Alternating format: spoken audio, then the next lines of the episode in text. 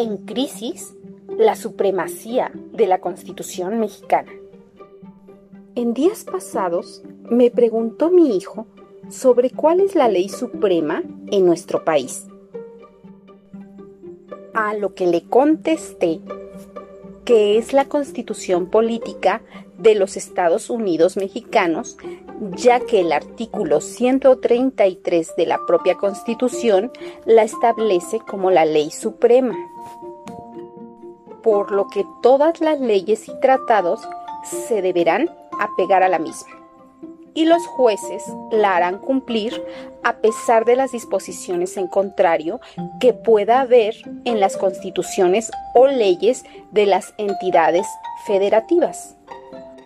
Aún no había terminado de responderle cuando me lanzó la siguiente pregunta.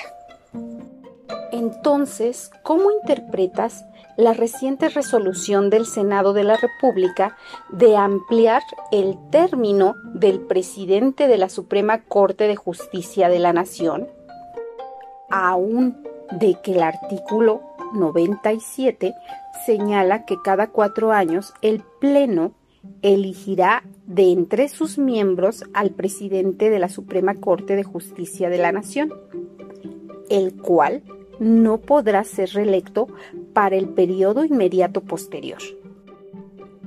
Y me hizo reflexionar. Pero creo que esa pregunta la deben responder los abogados.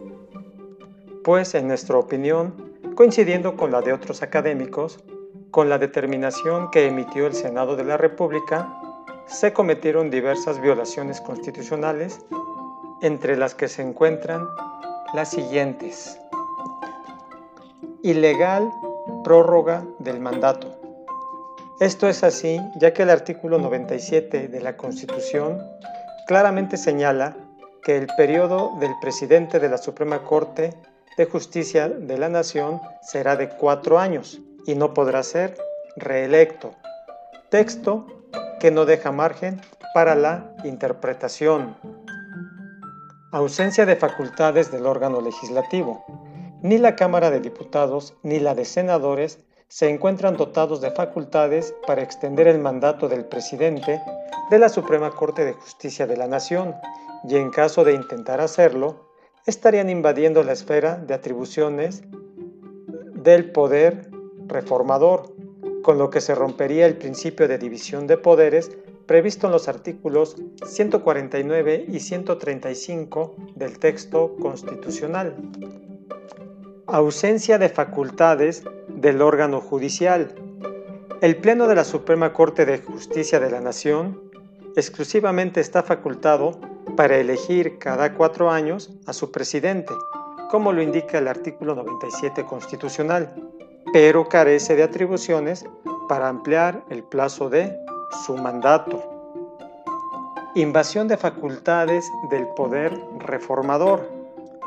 Como lo señala el artículo 135 de la Constitución, la misma puede ser adicionada o reformada, pero para que las adiciones o reformas lleguen a ser parte de la misma, se requiere que el Congreso de la Unión, por el voto de las dos terceras partes de los individuos presentes, acuerden las reformas o adiciones y que éstas sean aprobadas por la mayoría de las legislaturas de los estados y de la Ciudad de México.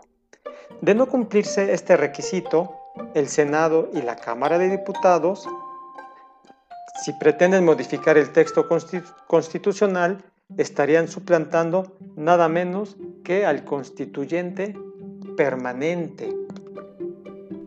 En conclusión, la pretendida ampliación del mandato del presidente de la Suprema Corte de Justicia de la Nación que se planteó en un artículo transitorio de una ley secundaria, la que está por debajo de la Constitución. No puede ni debe surtir efecto alguno y como el beneficiario de esa ilegal medida sería el propio presidente del máximo tribunal del país, confiamos en que él mismo sea quien la rechace, ya que de lo contrario estaría poniendo en crisis la supremacía constitucional, la cual debe estar por encima de todas las leyes que de ella dimanan. Lo que esperamos no suceda para no crear una crisis constitucional.